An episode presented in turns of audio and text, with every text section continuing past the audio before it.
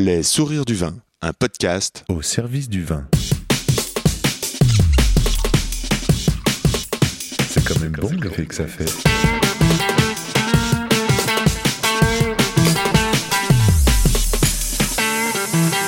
Attends, je reviens, j'enregistre. Non, on fait silence.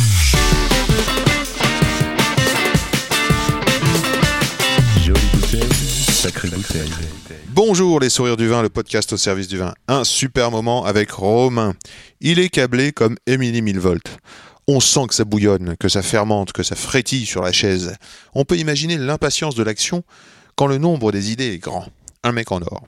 Ici c'est Yann Diologen rue de la Roquette. Les sourires du vin, c'est un podcast pour vous aider à cheminer dans le et les mondes du vin. Qui se met comment au service du vin? Comment donner la chance au vin d'être le meilleur possible? Avec la polyculture peut-être? Vu que je préfère poser des questions que de penser des mauvaises réponses, alors je me demande qu'est-ce que le bon, qu'est-ce que le bon moment, qu'est-ce que le bon cadre, comment se plie-t-on en quatre pour que ça groove? Comment tout d'un coup l'atmosphère vibre et que les poils se dressent? Voilà ce que je veux. Mieux savoir, mieux comprendre et nourrir de belles relations au profit de nos oreilles. Le comment du pourquoi des gens du vin. Je pars donc à la rencontre de ceux qui donnent le sourire au vin, au vin comme Romain Père. Domaine des potiers.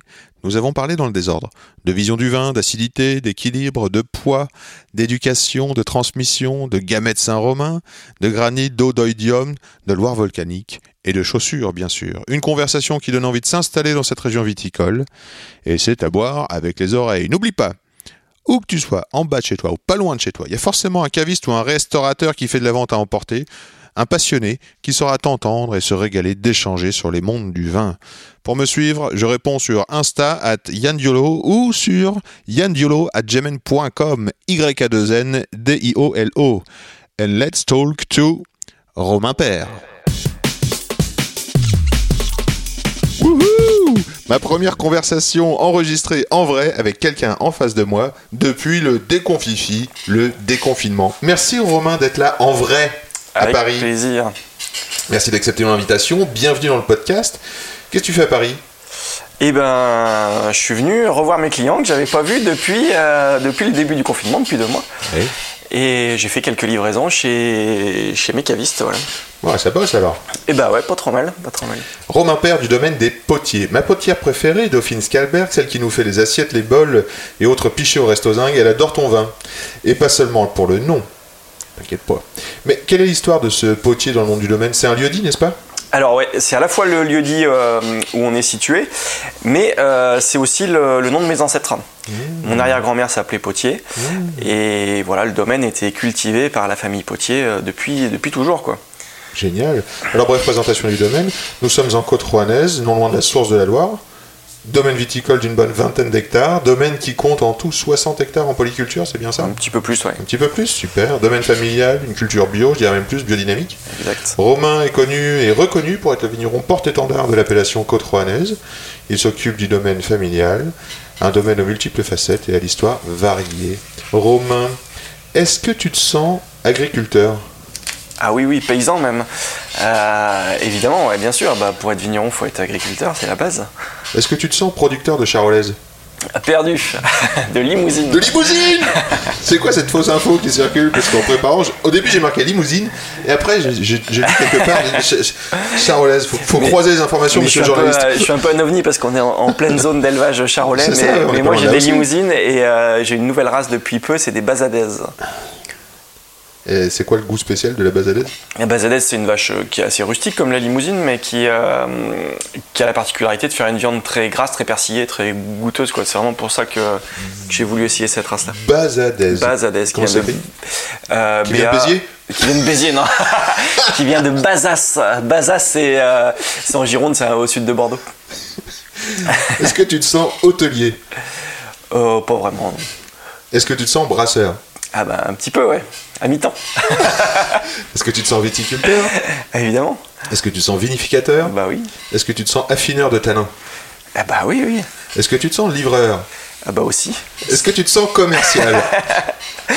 Évidemment. Est-ce que tu te sens comptable? Euh, ouais, euh, à peine. Parce qu'il faut. Est-ce que tu te sens gestionnaire? Ouais. Est-ce que tu te sens distillateur? Ah, bientôt.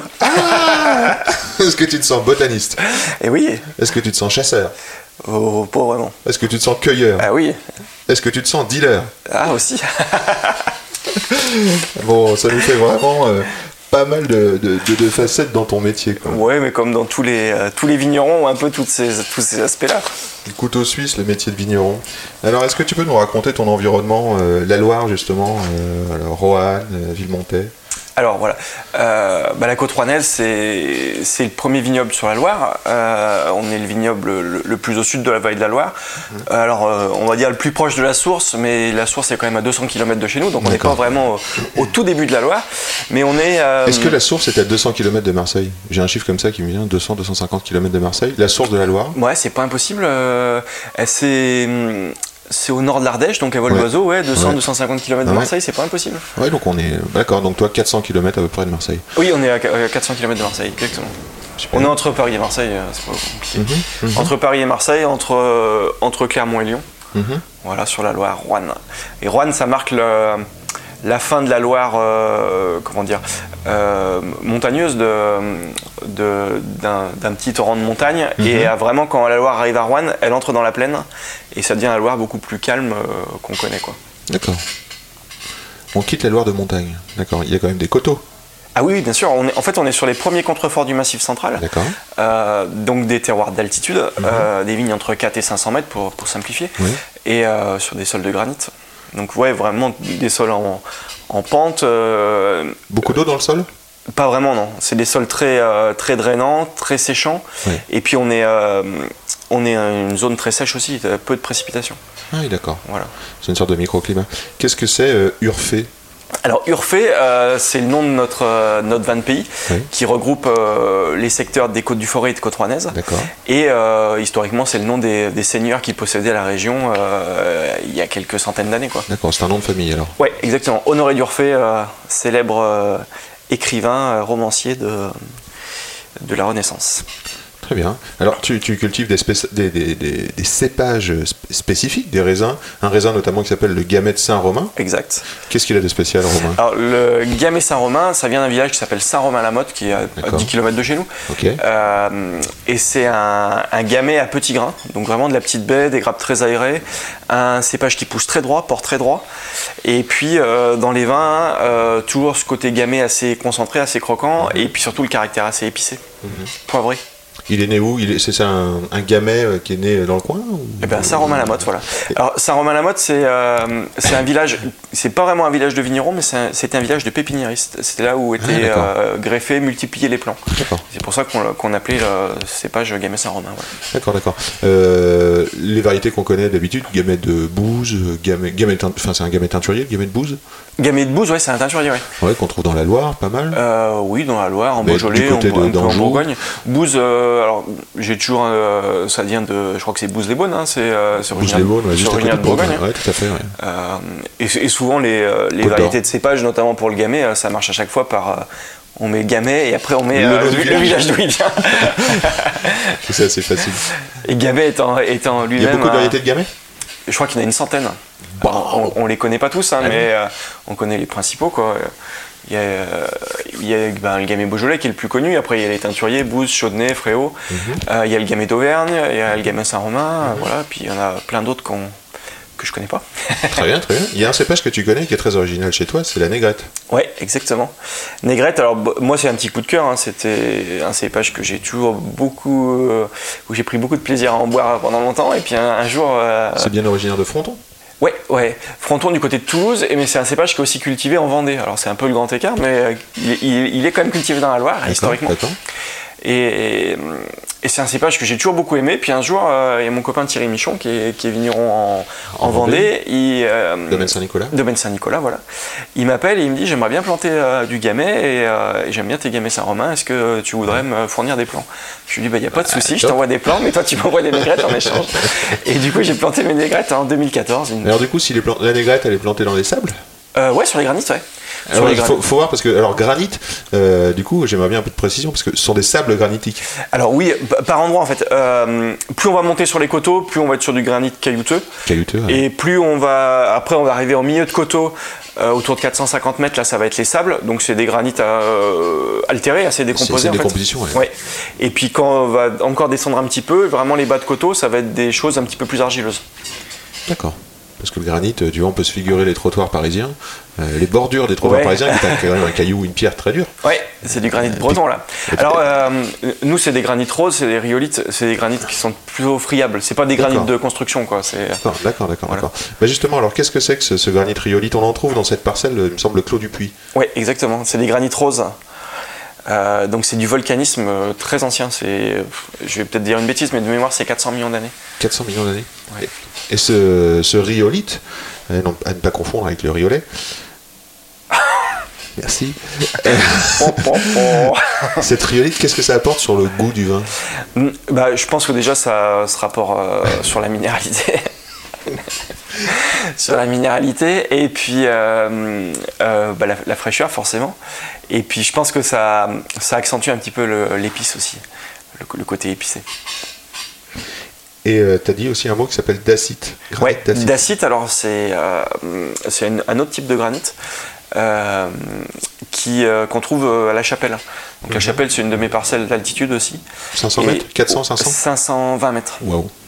Voilà. Ça fait partie des vignes les plus hautes de l'appellation euh, pour l'instant parce que j'ai un petit projet de plantation pour l'année prochaine qui va être encore un peu plus haut. haut Euh, 560 mètres. C'est quoi le pic euh, dans le coin Ah, c'est plus de 1000 mètres le, le haut. Donc, euh, D'accord. euh, la commune, elle est vraiment sur les, sur les, sur les bas de coteaux. Donc, euh, le, le point bas de la commune, il va être autour de 400 mètres et le point haut, c'est presque 1000 mètres. Mm, Donc, c'est vraiment. Ça monte assez, assez fort, quoi. D'accord. Le cours aux agriculteurs, ça dit quelque chose? Ouais, Steiner. Steiner La biodynamie, ça consiste en quoi chez toi? Ah, c'est un vaste, vaste sujet. Ben, pour moi, la biodynamie, euh, euh, c'est c'est une belle agriculture d'abord. C'est revenir au, au sens paysan, à la compréhension de- d'un système, à la recherche de, de l'équilibre euh, au sens large. Quoi. Euh, voilà, après, je sais pas, c'est pas une secte, hein, c'est pas. Non, non, mais c'est quoi le système par exemple? Euh, Le système, euh, bah nous, on a un système en polyculture, donc vu qu'on a de l'élevage, tu l'as dit. Tout à fait. Euh, donc on fait nos composts, on travaille beaucoup les engrais verts. Ouais. Euh, là, on vient de monter un, un petit groupe de vignerons pour faire nos préparations biodynamiques. T'as commencé quand le compost? Ah, le compost, euh, j'ai pas commencé, on a toujours fait du compost fait. et on a toujours mis du fumier euh, parce qu'on a toujours eu des vaches sur le domaine. Donc, euh, ah, ben, c'est. C'est un savoir-faire particulier Chaque ferme, on pourrait dire, a son savoir-faire sur le compost ou pas? Je pense, ouais, puis euh, c'est quelque chose qui évolue aussi, hein, c'est pas, c'est pas quelque chose de figé, mais euh, là, euh, mon père travaillait avec des composts un peu plus anciens, ou alors des fois, il, a- au début, il travaillait avec des fumiers frais, pas non compostés. Ouais. Et puis là, on travaille plutôt sur des composts assez jeunes, quoi. donc compostage et épandage assez rapide, pour justement essayer d'amener toute la vie microbienne qui, qui se crée dans le compost quand, quand on composte, et euh, d'amener à, la- à la fois cette euh, matière euh, fertilisante du compost, mais aussi la- le vivant qui va avec. Quoi. Ouais. On pourrait imaginer que le compost, il, il a, il est différent chaque année. Une Bah, odeur, une composition. Oui, bah, forcément, parce En fonction que- de la nourriture, en fonction oui, de... voilà, en fonction de ce que mangent les vaches, en fonction de, de la manière dont il a fermenté, de la, de la température. euh, je pense que la température, la pluie qu'il fait à ce moment-là peut, peut influencer, bah, comme toute fermentation en fait. C'est Mm, c'est sensible au, au milieu, quoi. Oui, bien sûr. Et donc ça, ça va te nourrir ton sol. Et donc dans le système, tu fais attention euh, au sous-sol, euh, aux environnements. Donc je pense que ton domaine, il est, tu disais un peu plus de 60 hectares, c'est-à-dire qu'il y a 20 hectares de, de vignes. Ouais. Le reste, a des bois, des... Alors oui, bah, on est dans une zone, rivières, euh, des- comme on disait, une zone d'élevage aussi. Ouais. Donc il y a, y a vraiment une biodiversité euh, naturelle, parce que c'est vrai qu'on est, on est sur les pentes, donc euh, c'est pas des, des choses euh, très facilement mécanisables, c'est pas des zones de culture, il y a, pratiquement pas de céréales, donc c'est des prairies, quelques petits, quelques petits champs de céréales, mais c'est juste pour, euh, pour nourrir les bêtes, quoi, c'est pas du commercial. ouais, ouais, ouais. Et euh, des petits bois, bah oui, des rivières. c'est vrai que c'est C'est très préservé en fait. Ça assez- entoure le domaine? Euh, alors le domaine aujourd'hui c'est pratique un peu plus de 60 hectares d'un seul tenant. C'est magnifique. Et euh, voilà, une, une partie basse, on va dire, euh, sur les bas de coteaux et sur le début de la plaine euh, qui est consacrée à l'élevage. Et puis la partie haute sur les coteaux où, où on a les vignes. Quoi. Ouais. Tu parles de, de- de culture de céréales, tu fais des rotations? Oui, ouais. on fait des rotations. Alors, euh, nous, nous, on fait très peu de céréales, on a 4 hectares cette année. Ouais. Euh, et c'est des, des associations en fait. On, on fait ce qu'on appelle du métail, donc c'est une céréale et euh, un protéagineux. Donc là j'ai du triticale et des pois semés en même temps, le même jour, sur la même parcelle. Qui fait que le céréale, euh, la céréale sert de tuteur au pois. Le pois, euh, bah, c'est une légumineuse, donc il y a une, un- une captation d'azote. C'est bah, c'est un équilibre, c'est ce qu'on disait sur la biodynamie, c'est un équilibre qui se crée. Et, euh, et voilà, ça nécessite pas de désherbant, c'est très bon dans la rotation. Après, je vais ressemer une prairie derrière ça. Euh, et voilà, et ça permet de faire euh, d'être autonome sur la nourriture des bêtes, c'est-à-dire que au, lieu- au lieu d'acheter de la protéine, bah, je, la, je la cultive moi-même avec ce système-là. Et les semis, par exemple, tu les achètes où? Enfin, les- tu dis, je vais semer une prairie, c'est des, des semences paysannes, par exemple? Euh, non, sur la prairie non. Par contre, sur les céréales, oui. Euh, sur la céréale, alors je dis pas, hein, il m'arrive d'en acheter, bah, c'est des- des semences bio bien sûr. Mais après, euh, quand je moissonne, je garde toujours une petite partie. D'accord. Et puis, je, on trie. Ouais. Et puis, on trie les, les- les céréales pour pas euh, pas qu'il y ait de cailloux, pas qu'il y ait de mauvaises herbes dedans. Et puis, on ressème. Comment ça fonctionne l'azote dans le sol? L'azote, Ouais. Euh, Comment bah- on en perd, comment on en gagne, à quoi ça sert? eh ben, l'azote, bah, c'est indispensable à, à- à tout- à toutes les plantes et à la vie en général. C'est quand même un élément de base, euh, certainement l'élément le plus présent dans notre environnement, dans l'air. Il y a des tonnes d'azote euh, dans l'air. Et euh, par contre, l'azote de l'air a beaucoup de mal à passer dans le sol. Et c'est le, le rôle justement des légumineuses qu'on essaye de cultiver de plus en plus, qui captent cet, air du, euh, cet azote de l'air pour le, Pour le mettre dans le pour sol. le mettre dans le sol. Et ça, c'est de l'azote gratuit, quoi. Donc c'est une question de respiration, si je comprends bien. Voilà. Enfin, Bah, c'est voilà. Enfin, le, processus est, est- est complexe. hein. C'est fait par l'intermédiaire de bactéries qui sont euh, qui sont présentes euh, au- autour des racines des, euh, des, des légumineuses, quoi. Et euh, et voilà, et donc il y a un, un cycle d'azote, et on intervient dessus bah, par ces engrais verts, par ces légumineuses, par l'apport de compost. Mmh. j'ai entendu parler de Aquilée millefeuille. Achillée millefeuille, ouais. T'en fais ça Euh, oui, je fais des tisanes d'Achillée millefeuille. Ouais. J'en- cultive Ok. pas vraiment. Tu les épans Ouais, sur les vignes. ouais. Tu épans les tisanes sur les vignes. C'est Ouais. pour lutter contre l'oïdium. Exactement. C'est euh, c'est- donc c'est des fleurs d'Achillée millefeuille que je cueille euh, dans la nature parce que ça pousse de C'est là où cueilleur. partout. C'est là où je suis cueilleur. Bon, je cueille quelques raisins aussi, mais mais voilà, c'est l'Achillée millefeuille. Bah, voilà, c'est dans, dans la démarche biodynamique, c'est une plante euh, assez importante Mmh. parce que voilà, il y, y a cet aspect bah, les tisanes qu'on fait pour lutter contre le mildiou entre, autres parce que c'est une plante qui a plein de vertus. D'accord. Contre le mildiou, tu viens de dire? Contre l'odium, pardon. Si j'ai dit mildiou, c'est Alors, l'odium. mildiou et odium, deux maladies euh, cryptogamiques Ouais. de la vigne, euh, un champignon. Ouais, champignons. Et euh, t'as entendu parler de ça, de aspersion de, de lait? Alors oui, contre l'odium, ouais. contre l'odium, ouais. Ouais. Et alors? J'ai jamais pratiqué, Mais il paraît que c'est assez efficace. J'ai vu que t'as des vaches. Ouais. Ou j'en sais J'ai rien. pas des vaches à lait. Qu'est-ce qui, est dur contre l'oïdium? Euh, Ça vient comment l'oïdium? Bah, un- euh, contrairement au mildiou, qui est une maladie assez prévisible, en fait. Le mildiou, c'est dû à l'humidité. hein. Voilà, c'est assez mathématique. On a des prévisions, il y a des temps d'incubation, puis après le mildiou il, sort. C'est assez facilement euh, prévisible et calculable. Mm. L'odium c'est plus sournois, on va dire. Ça, ça peut se développer même sans précipitation, juste avec l'humidité de l'air. Et puis euh, donc on sait, on sait pas trop quand ça va sortir, Oui. et souvent quand ça sort c'est trop tard.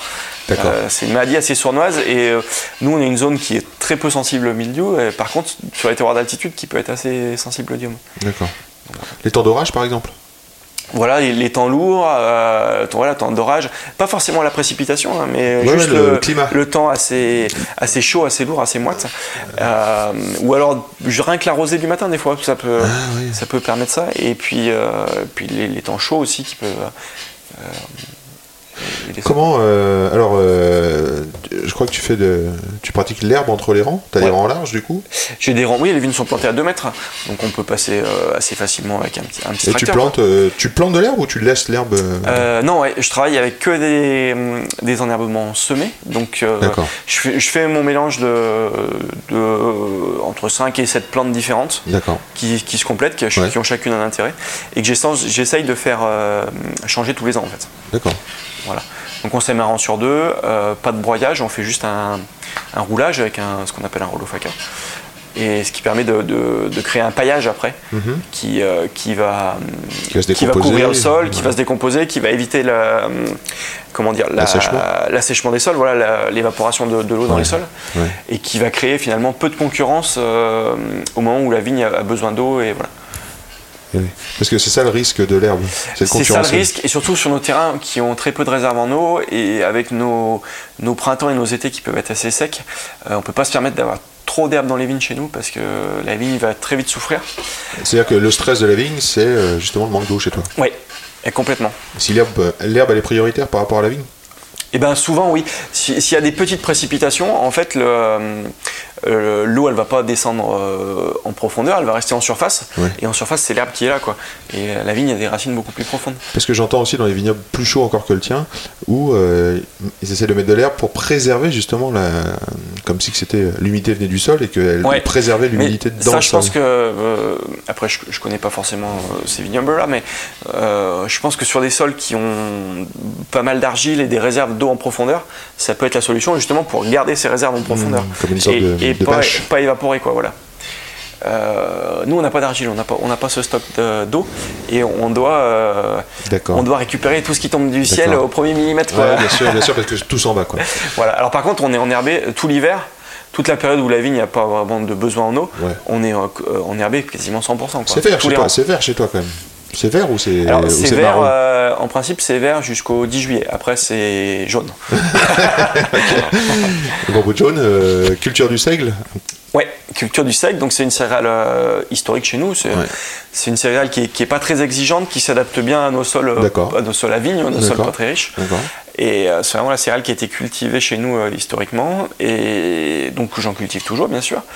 Et, et Tu fais, ta, tu fais ta bière Et avec je fais de la bière avec, euh, je nourris mes vaches avec, et je m'en sers de semences pour faire mes engrais verts dans les vignes. C'est génial. Je sais que c'est une plante magique pour moi. Donc euh, Raymond, hein, Raymond, oui. blonde de seigle que j'adore. Exactement. euh, je trouve ça très bon. Ça, c'est notre bière. ouais. Et puis euh, raconte-moi Lucienne alors, parce que ça c'est Ah, trop drôle. Lucienne, euh, c'est la petite sœur de Raymond. Euh, c'est la dernière bière qu'on a créée. Et c'est une bière avec, avec du gamay en fait. C'est des, des jus de gamay qu'on prend sur une cuve au moment des, des vinifications. Donc en début de fermentation, là où le, le jus est très riche en levure. Et en fait, on l'ajoute à notre brassin de bière. Et ce qui fait que la, la fermentation de la bière se fait avec les, les levures indigènes du, du gamay, quoi, du raisin. Donc ça fait une bière très, très fruitée, euh, pas sucrée, mais euh, très fruitée avec un côté un petit peu, un petit peu cric, quoi, un peu raisin, quoi. Et, et voilà. Mais les aromatiques sont complè- complètement différentes. On sent que c'est euh, du raisin, on sent que c'est naturel. Enfin, on sent que c'est euh, frais et levure indigène, j'imagine. Et oui, voilà. Et donc, c'est une des rares bières en levure indigène parce que voilà. comment ça t'est venu cette idée? De- Ouais. de- de- d'ensemencer j'ai, avec. euh, j'ai- trop d'idées. Bah, T'as trop d'idées Mais en fait, euh, bah, c'est vrai que hum, dans la, dans, le, dans la culture vin qu'on a, on essaye de, de faire des vins euh, avec peu d'intervention, donc avec Ouais. les levures indigènes. Ouais. Et moi, c'est un truc qui me, qui me chiffonnait un peu dans la bière, c'est qu'on est, on est obligé de levurer la bière parce que pour faire la bière, on, on fait bouillir le- les céréales, donc on, on- on stérilise d'une manière ou d'une autre. Mhm. Ouais. Donc on- très difficile de faire des levures indigènes dans ces conditions-là. Ouais. Et c'est vrai qu'en disant, en ramenant du gamay, on peut quand même ramener l'effet terroir euh, euh, des, des, euh, des levures, quoi. Donc voilà, c'était un peu no- notre idée, puis de ramener ce côté un assez super fruité. pari. de- Et, et la fermentation, ça se passe bien Il y a besoin de cadrer un Eh ben, peu on, euh, a la un peu, bière on a un peu flippé au début, parce qu'on a dit si ça part en cacahuète, euh, Ouais, on saura pas trop quoi faire. Ouais. Mais euh, bah, écoute, ça s'est bien passé. ça s'est bien passé. ouais. Donc euh, on va refaire cette année. Génial. Bon, en avant de refaire ça, je vais mettre un petit morceau de musique que tu as choisi. Alors, tu as choisi Paint in Black. À la question par SMS, euh, qu'est-ce qui te met irrémédiablement la patate Tu as répondu ce morceau. Ouais, j'écoute plein de choses différentes, mais euh, Painted Black, je pense que c'est un, un morceau que j'écoute depuis que je suis gamin. Ouais, et ça, qui- et fait me donne- 30 ans que je l'écoute. Ouais. et je pense que je l'écoute toutes les semaines et ça me donne toujours autant la pêche. Ah ouais, tu le laisses Parce que tu roules beaucoup en plus sur la Ouais, ouais, c'est c'est dans ma playlist et, euh, et ça revient souvent, je sais pas pourquoi, mais. euh, pour dormir sur la route ouais.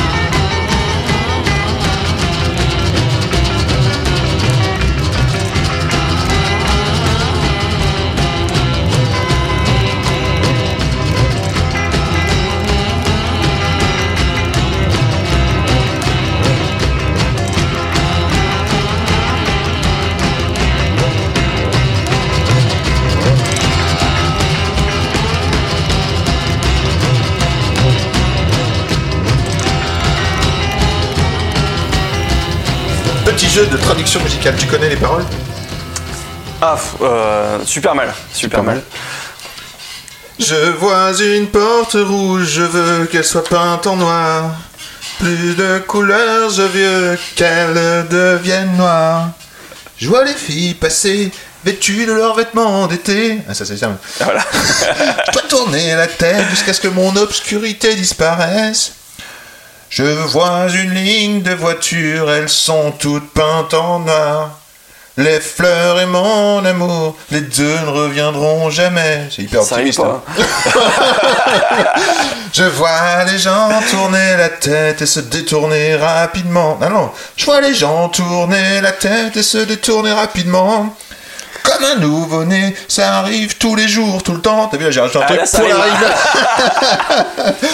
et, là, et après, gros texte. Euh, je regarde en moi, je vois que mon cœur est noir. Je vois ma porte rouge, je dois l'avoir peinte en noir. Peut-être vais-je disparaître et ne pas fermer de voir. C'est pas facile de faire quand tout le monde est noir.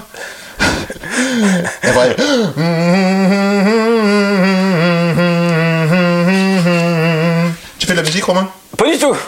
Et je parle super mal anglais, donc euh, tu vois, je je m'étais jamais arrivé. à- Ah non, mais je m'étais jamais rendu compte qu'il y avait tant d'optimisme dans cette chanson. Ça sonne, hein, c'est- Mais la musique, elle sonne, c'est vrai qu'il y a un rythme euh, incroyable qui nous emmène. C'est euh, top. Bah, merci pour ce choix, en tout cas. hein, Ça, ça me fait bien marrer. Ça m'a bien mis la patate aussi. Et euh, tout à l'heure, tu as parlé de l'arrière-grand-mère. C'est une aventure familiale qui dure depuis longtemps, n'est-ce pas? Ah ouais, ouais. Euh, moi, j'ai des preuves que la famille est, euh, est vigneron au potier depuis plus de 400 ans, début des années 1600. Mais c'est certainement bien plus ancien parce que les, les bases de notre maison euh, datent à peu près de l'an 1000. Les- la première construction daterait autour de l'an 1000. Euh, J'imagine que les gens bougeaient peu à, ce- à cette époque-là. Et voilà. Et puis, euh, il y a autre chose, c'est que euh, les, les gens ont pris le nom du lieu où ils habitaient. En fait, il n'y avait pas de nom de famille avant les années 1300. Et autour des années 1300, les Mhm. gens ont pris le nom du lieu où ils habitaient en général, quoi. Comme ça, Romain Comme euh, oui, et voilà. Et en fait, ma, ma famille s'appelait Potier parce qu'ils habitaient le lieu dit les Potiers. Et donc, et donc ce- cette, ça, ça venait, des, des années 16 1300. Donc euh, voilà, on, on peut à peu près à coup sûr dire qu'autour des années 1300, notre famille était, était déjà à cet endroit-là. quoi. Toi, t'es le premier fils de la famille? Euh, ouais, ouais. euh, j'ai un frère qui est, euh, qui est un tout petit peu plus jeune que moi. T'as les enfants? Ouais, j'ai deux enfants. T'as un premier fils? Ouais. Après, on verra. hein, mais, Est-ce euh, que est-ce que c'est lui qui va, qui va devoir euh, Ah continuer non, devoir certainement pas. Euh, si ça lui plaît, euh, ça me ferait énormément de plaisir. Si c'est pas, pas un métier qu'il faut faire par obligation, c'est un métier qu'il faut faire par passion. hein. C'est, quand même un métier qui est, qui est complexe et si tu fais ça forcément. Comment c'est né tu chez toi pas bien. Bah, c'est, pas né en fait, je sais pas, ça a toujours été en, là moi, je pense, ouais. Comment il a fait ton père pour euh, transmettre, cultiver ça en toi? Bah, en fait, je pense qu'il a rien fait et qu'il a laissé venir. Et, euh, et je pense que d'essayer de, de convaincre ses enfants de faire ce métier-là, c'est la meilleure façon de les dégoûter, en fait, je ouais. pense. Donc, euh, faut, faut laisser faire, faut donner envie, juste. Et puis, euh, et puis Mais si justement, comment tu cultives cette envie? Il faut donner cette envie, tu vois. eh ben, euh, je sais pas, faut, je pense qu'il faut passer du temps euh, avec les petits dans les vignes et puis, euh, et puis leur montrer les côtés sympas. euh, c'est compliqué, hein. Ça veut dire que tes attentes, par exemple, ou tes espoirs, quand tu dis ouais, ça me ferait plaisir si mon fils euh, il, il reprenait. Ou ma fille, hein, tu Ma sais. fille, faut- ah bah voilà, c'est beau. Bah déjà, c'est déjà il, pas mal. Hein. il faut, voilà, si mes enfants euh, en général euh, reprennent l'un des deux ou les deux, ça serait, ça serait super. Et, et si c'est pas le cas, ben il n'y a plus dramatique. hein. Ça- Tes parents, euh, ils ont encore un rôle au domaine? Oui, oui. Alors, euh, bah, mon père, euh, comme tout bon agriculteur à la retraite, est, euh, très actif sur le domaine. Il est salarié. Et mon père, il a signé son premier CDI à 62 ans, tu vois. Génial. il est salarié du domaine. Et, euh, et voilà, il est, en- il est encore super actif, mais euh, bah, maintenant, il, il choisit ce qu'il a envie de faire et il prend que le bon côté du boulot. Il a plus, la- D'accord. plus de responsabilité, plus de décisions à, à prendre et euh, il fait ce qui lui plaît. Il t'a laissé les mains libres à partir de quel moment? Oh, assez tôt. hein. En fait, moi je suis revenu sur le domaine en 2004 et, et euh, on a été associés jusqu'en 2015. D'accord. Et, euh, mais assez tôt, autour des années, je sais pas, 2009-2010, euh, je, je commençais déjà. Et t'as amené la viticulture bio direct? Ouais, ouais. Quand, quand je me suis installé, on a, on a, on est passé en conversion. Après, c'était pas non plus le, le grand, le grand changement. C'était un peu la continuité de ce que mon père avait mis en place. Mon père, il, il, euh, il a été un, un des premiers en agriculture raisonnée. Alors aujourd'hui, ça veut plus rien dire, mais lui, il était au début des années 70, qui était assez déjà précurseur. Et puis, euh, tu vois, il a toujours travaillé les sols, il a toujours amené du compost. euh, Tu veux dire qu'entre euh, 50 et 70, le domaine, il a pas été trop en conventionnel, c'est ça? Non, euh, non, au contraire, parce que la génération de mon grand-père, c'était la génération euh, Ah oui, cheval, travail du sol, euh, cuivre et soufre. hein, c'était, Ouais. c'était bio avant l'heure, par, ben, par habitude, par manque de moyens. Et, euh, alors oui, il y a une, au début du travail des, premières années de mon père, donc euh, à partir du début des années 70, euh, c'est vrai que là, il y a eu un peu de, un peu de chimie, entre guillemets, quoi. Mais bon, toujours dans le côté pas trop... pas trop comment dire pas trop intensif quoi. Ouais. toujours eu du travail du sol toujours toujours eu du compost euh, voilà c'était assez raisonné. Et puis euh, et puis voilà quand je suis revenu sur le domaine bah, ça a été un peu la suite de passer en bio et puis après de dynamie après quoi. Et comment t'as fait toi pour te. te- Tu t'es formé? Sur le bio? Ou Non, je veux dire sur le vin, le ah bio. sur le vin ouais, ouais. Euh, bah oui j'ai fait- un BTS de viticulture œnologie alors ce qui, ce qui t'apprend les bases hein, mais quand tu sors de ça tu sais pas grand chose en fait. Et puis euh, j'ai une licence de commerce du vin euh, que j'ai fait à Suisse la Voilà donc ça c'est les bases et puis après ben C'est l'expérience, c'est on, le on on apprend, on apprend beaucoup ben, en travaillant chez soi, hein, en voyant comment ça se passe. Mhm. Et puis on apprend beaucoup euh, au contact des autres unions, à, à goûter des vins, à, à échanger, à parler, à voir comment les autres travaillent. Et, euh, et c'est comme ça qu'on progresse. Quoi. Très très bien. Quand ton, quand ton père il transmet, c'est euh, c'est du capital, mais c'est de la philosophie? Bah aussi, ouais, ouais.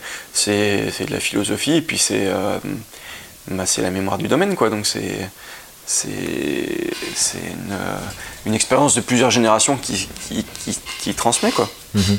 Ça, boit à la maison enfin, Il t'a cultivé aussi dans cette, euh, dans cette idée-là C'est-à-dire quand tu as été jeune adulte, tu as pu euh, goûter les vins Ah bien euh, sûr, ouais. Et ça buvait autre chose que Domaine des Potiers à la maison? Ouais, C'est, toujours ça, et je pense que c'est, euh, comme ça qu'on, qu'on essaye d'être un bon vigneron, en goûtant des vins qui viennent de partout. Et, et, et Donc il en- y avait déjà cette culture à la maison, quoi. Et, et bah oui, oui. Et puis boire euh, le minimum ses propres vins, je trouve que, en fait, plus tu bois tes vins et, et plus tu t'habitues à ton style et, moins tu es, euh, es bon juge sur ton travail, en. Ah, c'est intéressant. Donc en fait, c'est une histoire de prendre de distance. Et voilà. Et je pense que euh, celui qui boit son vin tous les jours à table, euh, je pense qu'il euh, il voit pas ses changements de style et il s'habitue à, à un style et je pense que ça peut être dangereux. Qu'est-ce que t'achètes en ce moment Ou enfin, ou qu'est-ce que tu bois Je bois tout et euh, et qu'est-ce que j'ai bu Hier dernièrement soir, c'était quoi Hier soir, euh, j'ai bu Gaïa de Jérôme Bretonneau et j'ai bu un aligoté de Gouffier. Et c'était pas mal. Génial. Euh, par exemple, tu as des, t'as des copains, euh, je crois que par exemple, il y, a des- il y a des. Ton domaine me fait penser à d'autres, euh, Alexandre Gendrier qui, qui, qui est là, Ouais. mais Germain Croisy par exemple. Ah bah oui, que je connais bien. Ouais. Euh, Qu'est-ce que je vois qu'à Fabien euh, euh, qui est un super copain. Je vois, je vois que quand même, vous êtes des jeunes qui ont repris des domaines familiaux et qui ont insufflé une sorte de, je sais pas moi, de dynamisme, de, de, de, de multi-activité aussi, hein, cette histoire de bière, cette histoire de, de cette histoire de. Ce sont des rencontres. Comment t'as eu des mentors? Qu'est-ce qui te, Euh, qu'est-ce qui t'a inspiré? Je sais pas, en fait, je crois que j'arrive pas à rester en place, donc il faut Ouais. toujours des nouveaux projets. Et, euh, Ouais. et puis, je- ouais, j'ai envie de faire plein de choses, donc euh, c'est hyper intéressant. Et puis, je pense que de, euh, bah, de sortir de son domaine, d'aller au, au contact des, des cavistes comme toi, des restaurateurs, Ouais. Tu, tu, te- tu découvres plein de choses, tu goûtes, tu vois qu'il y a des gens qui font autrement. Euh, si tu restes à, à vendre euh, au domaine ou être en coopérative ou je sais pas, t'as pas ces échanges-là, donc tu, Ouais. tu, tu progresses, bah, tu progresses pas, je dis pas que tu progresses pas, mais tu as un, un- un champ de vision qui est un peu plus étroit, quoi. Est-ce que tu continues d'apprendre euh, par d'autres moyens que, que ça? C'est-à-dire des, des moyens un peu plus. euh, Comment tu continues à apprendre? Ah bah, bah comme, je, comme je te disais, j'apprends au contact des autres, mais euh, bah après, Internet, des bouquins, je suis toujours en... T'es curieux? Ouais, bah oui, oui, je pense que c'est la base du métier, quoi. Si t'es pas curieux dans ce Mmh. métier-là. Ouais, c'est sûr. Et c'est quoi tes loisirs du coup? Eh ben, écoute... Est-ce que tu montes à cheval? Non, arrête, ça me fait peur, ça. Ça te fait peur Jamais. T'as un cheval à la maison J'ai un cheval à la maison, mais je reste derrière, tu vois, je monte pas dessus. Tu fais du sport Euh, non, c'est peu. Je marche un peu, mais euh, rando, choses comme ça. Mais non, je suis pas un grand sportif euh, dans l'âme, tu vois. Mais euh, bah, j'ai un métier qui m'occupe beaucoup et je m'éclate beaucoup aussi dedans. Donc finalement, j'ai pas énormément de loisirs. Des loisirs, ouais. Euh, après, euh, ouais, je te dis, je prends du temps pour faire des randos. Je fais un grand jardin, ça m'éclate aussi. Ah. Euh, un peu de gastronomie, des copains, voilà. Tu ça- cuisines du coup? Ouais, aussi, bien sûr. Tu cuisines ton potager? Exactement.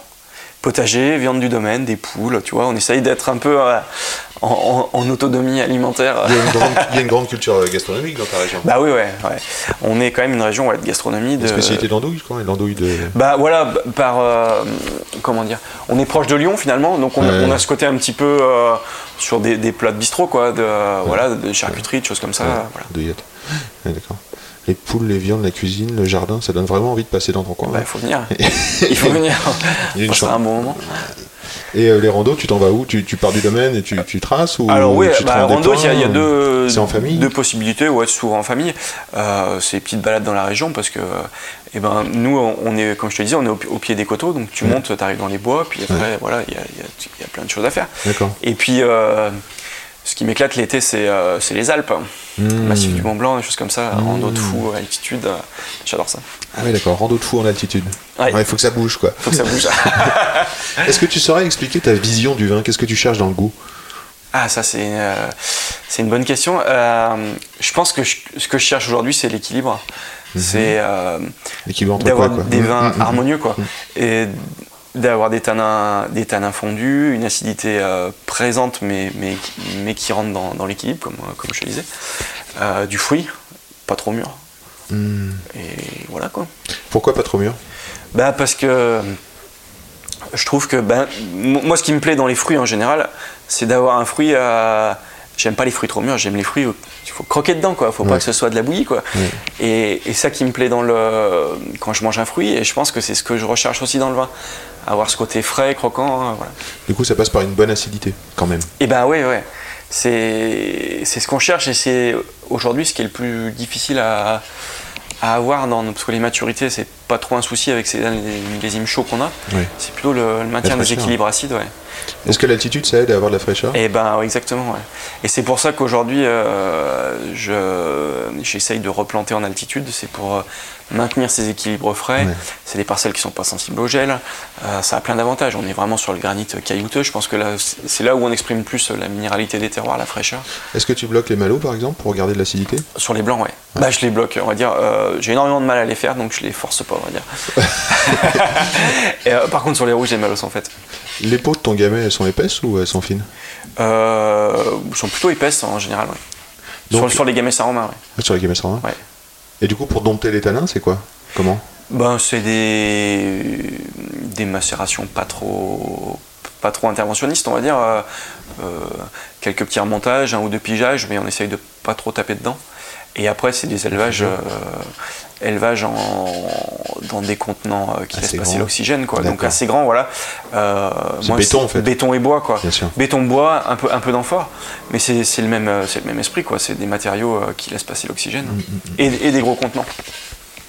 Qu'est-ce qu'on peut faire pour l'acidité? Alors, la, la- la- la récolte tôt, l'altitude. Ouais, mais la Euh, récolte tôt, euh, pff, après, ça peut être au détriment d'un équilibre aromatique aussi. Donc, euh, c'est ouais, c'est la récolte euh, au bon moment, c'est pas Parce que forcément. du coup, si tu récoltes tôt et que tu as des maturités phénoliques, c'est-à-dire les pépins, et, euh, euh, et que tu vas un peu loin dans les presses, tu risques d'avoir des goûts. euh, Ouais, ouais. Euh, le gamay, c'est quand même un cépage qui, euh, qui supporte pas la sous-maturité, quoi. Ça peut être, euh, ça peut être un peu compliqué, quoi, un peu végétal, euh, sur des matières qui sont, qui sont pas très denses. euh, ah, c'est compliqué, je trouve la sous-maturité sur les gamets. Mais voilà, de pas aller trop loin surtout. Est-ce que le pressoir, c'est un gros boulot?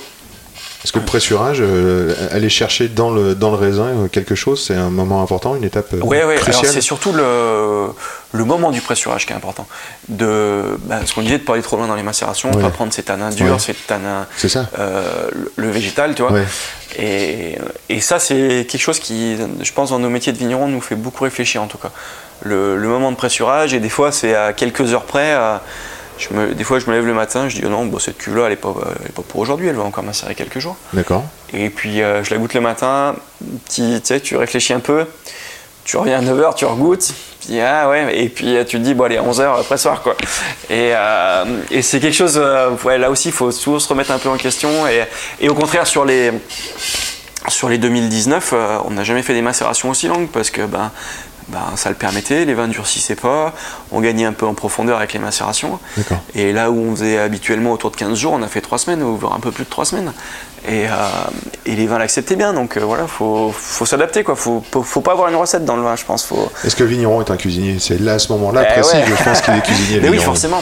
Mais euh, c'est un cuisinier qui euh, qui a pas le droit à l'erreur, et c'est peut-être ça qui nous brime un peu dans notre créativité. C'est que si on foire euh, un, un millésime, une cuve, il faut attendre l'année d'après pour refaire. Je suis d'accord, mais vous avez quand même le droit à l'erreur dans le sens où le vin, ça se distille, ça fait du vinaigre. euh, Ah bah oui, fait- voilà. non, mais je veux dire, tout est. Ouais, tout est faisable, mais est bon. euh, euh, après, il y a l'aspect économique qui, qui, qui peut être compliqué aussi. Évidemment. Mais, mais je pense que, tu vois, si, si on pouvait, dans le monde idéal, à, à faire beaucoup plus d'essais, tu vois, le vigneron, il va, il va vinifier 45 fois dans sa vie, quoi. Mmh. Euh, S'il vinifiait 300 fois, il, pr- il prendrait plus de risques, je pense. un- il te faut un domaine donc en Afrique du Sud. C'est ça. je peux vinifier deux fois par an déjà. Qu'est-ce qu'on fait quand, par exemple, tu sens. euh, euh, Qu'est-ce que c'est que cette acidité volatile, par exemple quand ça, Alors, quand quand bah, ça- L'acidité volatile, c'est bah, c'est l'aspect vinaigre dans le vin, quoi. Mhm. C'est euh, tout est dans l'équilibre, un, un petit peu. euh, si ça rentre dans la Donc c'est l'oxydation, hein, c'est l'effet de l'air. Bah, c'est l'effet de l'air avec des bactéries euh, Ouais. qui dégradent euh, soit les sucres, soit l'alcool en acide acétique, en vinaigre. Quoi. Donc un petit peu, ça peut être bien dans la complexité, beaucoup. Quand tu sens que ça arrive, tu fais quoi? on, on essaye que, que ça arrive pas déjà. Ouais. Donc, euh, ben, en, mets. Travaillant le plus proprement possible avec un maximum d'hygiène, euh, une matière première euh, au top, donc des raisins sains et pas trop mûrs aussi, parce que l'acidité naturelle du vin est quand même un- quelque chose qui va qui va aider à la conservation du vin. Donc, Ouais. donc, à- donc c'est pour ça, je pense que le, le moment de récolte, l'équilibre acide est hyper important après pour, pour que tes vins restent droits. Quoi. En fonction de l'acidité du vin, ta cuve, elle se comporte pas de la même manière. Ah oui, bah évidemment, ouais. Parce que je pense que, alors euh, je suis pas très bon euh, là-dessus, mais euh, les bactéries, les levures, toute la vie présente naturellement dans- euh, sur tes raisins et dans ton vin euh, va être sensible à ces acidités. Et suivant l'acidité du vin, c'est pas les mêmes levures, les mêmes bactéries qui vont se développer. Très bien, ça c'est important. Et euh, le phénomène inverse, donc si ça manque d'air, euh, la réduction, Ouais. euh, vinifiant réduction, qu'est-ce que ça, quels sont les risques Alors, le, bah, il n'y a pas vraiment de risque, mais ça va orienter ton vin euh, sur un style réducteur. Et le gamay est, est très sensible à cette réduction. Mhm, donc, euh, le gamay a, a besoin d'oxygène euh, vraiment. Donc, c'est pour ça qu'on bah, qu'on travaille avec ces matériaux, le béton, le bois, qui, qui vont apporter l'air. petite dose d'oxygène euh, au vin. Quoi. C'est pour ça aussi qu'on peut conseiller de carafer, euh, par exemple, un clos du puits ou. euh, Oui, voilà. Sur, sur des gamets jeunes qui ont un peu de matière, quoi, qui sont pas faits uniquement sur le fruit, euh, un petit coup de carafe, ouais, ça, ça peut être bien. Ça va, ça va l'ouvrir, le, le, le révéler, quoi, on va dire. Quand on récolte tôt, on a des vins avec moins de sucre, moins d'alcool, du coup. Oui, oui, oui. Et c'est important pour toi d'avoir peu d'alcool? Ben, euh, oui, oui. euh, Moi, moi, mon rêve, c'est de faire des vins à 11,5, tu vois, mais. euh, 2013 À 2013, ouais, mais non, mais on a, on a fait beaucoup. Alors nous, le- notre, euh, notre, comment dire, notre euh, situation en altitude nous permet quand même de faire des vins avec des maturités phénoliques et des degrés d'alcool assez bas. Donc, euh, à part ces dernières années où on a fait vraiment des degrés un, un peu, euh, un peu hauts, euh, nous, des 11,5, c'est assez fréquent, quoi. Et avec des belles maturités phénoliques, c'est- ça, c'est le top. C'est le top. Mais bon, il faut, il faut pas voir que l'alcool dans les vins. Si, si tu déclenches ta récolte euh, parce que tu es arrivé à 11,5, euh, tu te plantes tous les ans, quoi. C'est ça. C'est vraiment une histoire de goût. Bah, c'est une histoire de goût, D'équilibre dans le raisin. d'équilibre, D'équilibre voilà. dans le raisin déjà. Exactement. Et on peut sentir qu'il y a beaucoup de paramètres quand même dans cet équilibre. Ah bah oui, oui. Mais bon, euh, aujourd'hui, je travaillerai plus avec euh, euh, l'acidité et, et l'équilibre aromatique Ouais. pour déclencher la récolte et la météo qui est hyper importante quand même. Euh, plutôt que, que le taux de sucre qui, qui pour moi veut pas dire grand chose. Aussi sur un pied, euh, j'imagine que sur un champ, tous les raisins sont pas mûrs en même temps. Non, ouais, il y, a- il y a toujours des variantes euh, et ben, suivant, suivant les cèpes, suivant les quantités de raisins que tu as, sur les cèpes. Si tu as un cèpe qui est, qui est plus chargé qu'un autre, il va, il va mûrir un peu moins vite. Donc, eh ben, euh, suivant ta parcelle, des fois tu as des zones un peu plus humides ou des zones qui sont un peu plus hautes sur le coteau, un peu tournées différemment. Donc, euh, eh ben, il faut savoir euh, faire une moyenne de tout ça, on va dire. Quoi.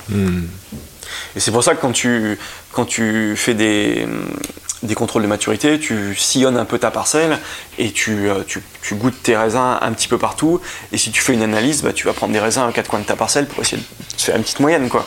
Tu vendanges euh, manuel ou mécanique? Ouais, tout manuel. ouais. Tout manuel, ouais.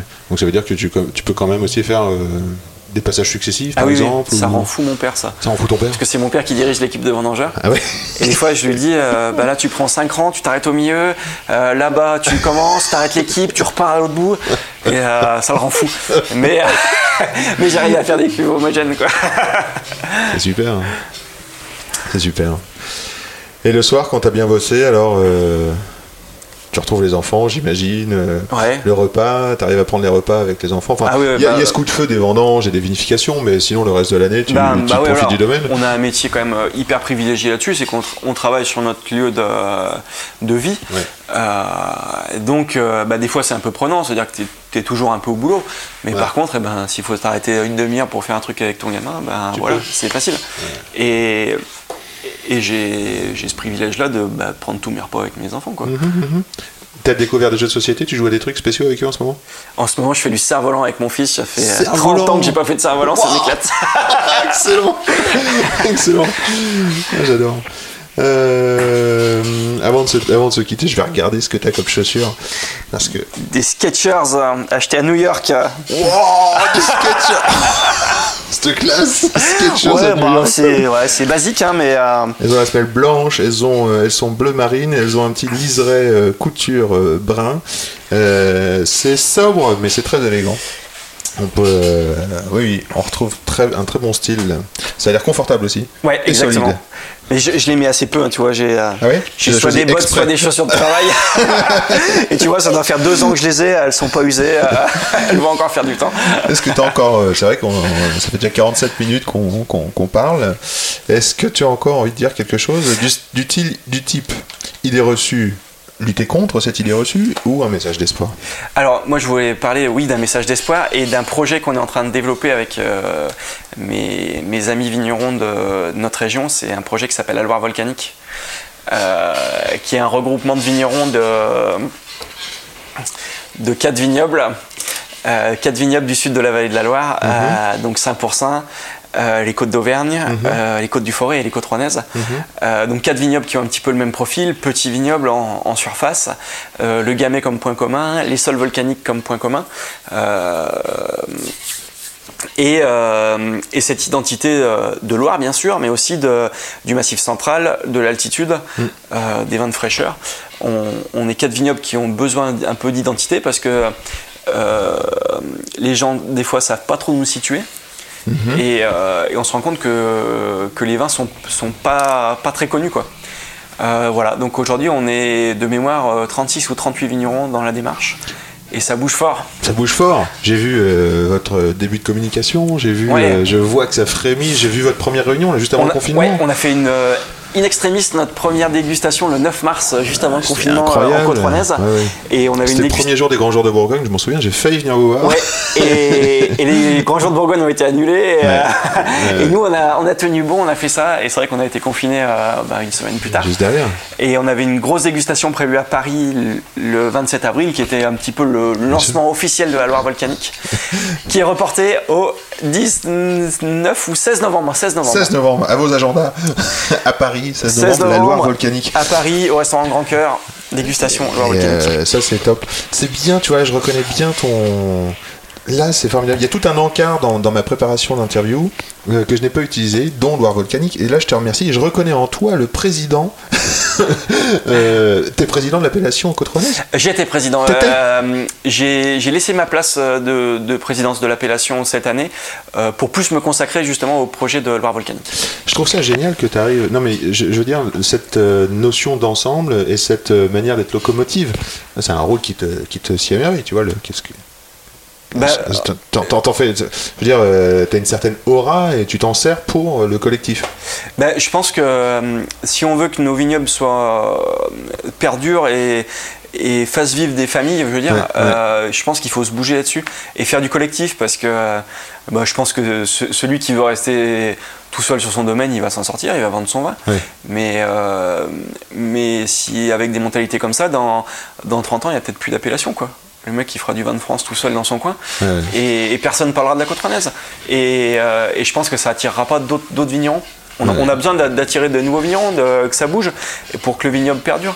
Oui, donc tu crois à la force de l'appellation, tu crois à la force du collectif, Et je crois, ouais. tu crois à l'identité du terroir Ah, développée mais ensemble. Complètement.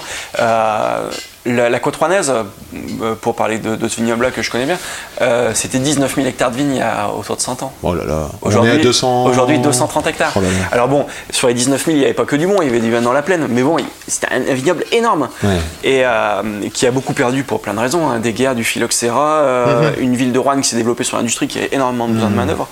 Euh, et voilà, et je pense qu'au plus bas, le vignoble est descendu à une centaine d'hectares. Et en, Ouais. et en 30-40 ans, la génération de mon père euh, et la nôtre par la suite a quand même euh, relevé le défi et remonté ce vignoble. Et aujourd'hui, je pense qu'on est, on est encore au début de tout ça et ça va, ça va bouger. Et on est super content parce que euh, cette année, euh, Côte donc c'est 230 hectares, c'est 25 exploitations. Cette année, on installe 4 jeunes de moins de 30 ans Bravo. et, ou peut-être même 5, je sais plus. Euh, des- toutes les exploitations sont reprises, il y a des créations. euh, c'est quelque chose qu'on on désespérait un petit peu. Les, les 15 dernières années ont vu, ont vu peu d'in- d'installations. Et, euh, et on sent que ça bouge. Et je pense que le, le fruit de, et ben de cette communication du collectif, et ben voilà, aujourd'hui ça paye quoi. Ouais, ouais, ça donne envie. Et puis euh, de, de savoir qu'il y a tous ces jeunes. Euh, combien l'hectare de vignes plantées à peu près chez vous dans un, Ah. dans un AOC là? C'est pas cher du tout, c'est 20 000 euros, quelque chose comme ça. 20 000 euros, euh, à bon entendeur. foncez en c'est valable dans le, dans le forêt, en Auvergne, à 5%. Je pense que c'est les mêmes profils de vignobles. hein. Il, y a, il, y a, il y a de quoi faire dans nos vignobles et je pense que on est, comme je disais, on est un lieu super privilégié par cette altitude qui nous, euh, qui nous protège un peu du réchauffement climatique et on fait des vins frais avec du fruit. Je pense que c'est ce que les gens veulent aujourd'hui. Merci Romain pour cet appel. Ça, fait, voilà. ça donne vraiment envie de, de venir. euh, Et bon retour à, à Rouen à Villemontais. Avec plaisir. Merci. C'est quand même bon l'effet que ça fait. Welcome back, chers amis auditeurs. Merci d'avoir écouté jusque-là. La différence se fait dans vos étoiles et vos partages, alors merci d'avance pour ces quelques clics qui nous sont précieux pour faire connaître ce travail. Merci Felipe Moussica pour le son, merci encore Romain Père, merci pour les relectures et les mots at Aurélie Soubiran. Pour me joindre, Insta at Yann Diolo ou yandiolo at gmail.com, Y-A-2-N, D-I-O-L-O. Au plaisir de se croiser ici ou là. À très vite.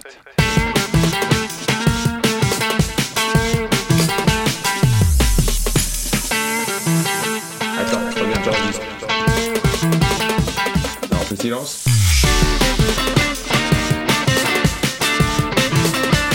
Jolie bouteille, sacrée bouteille.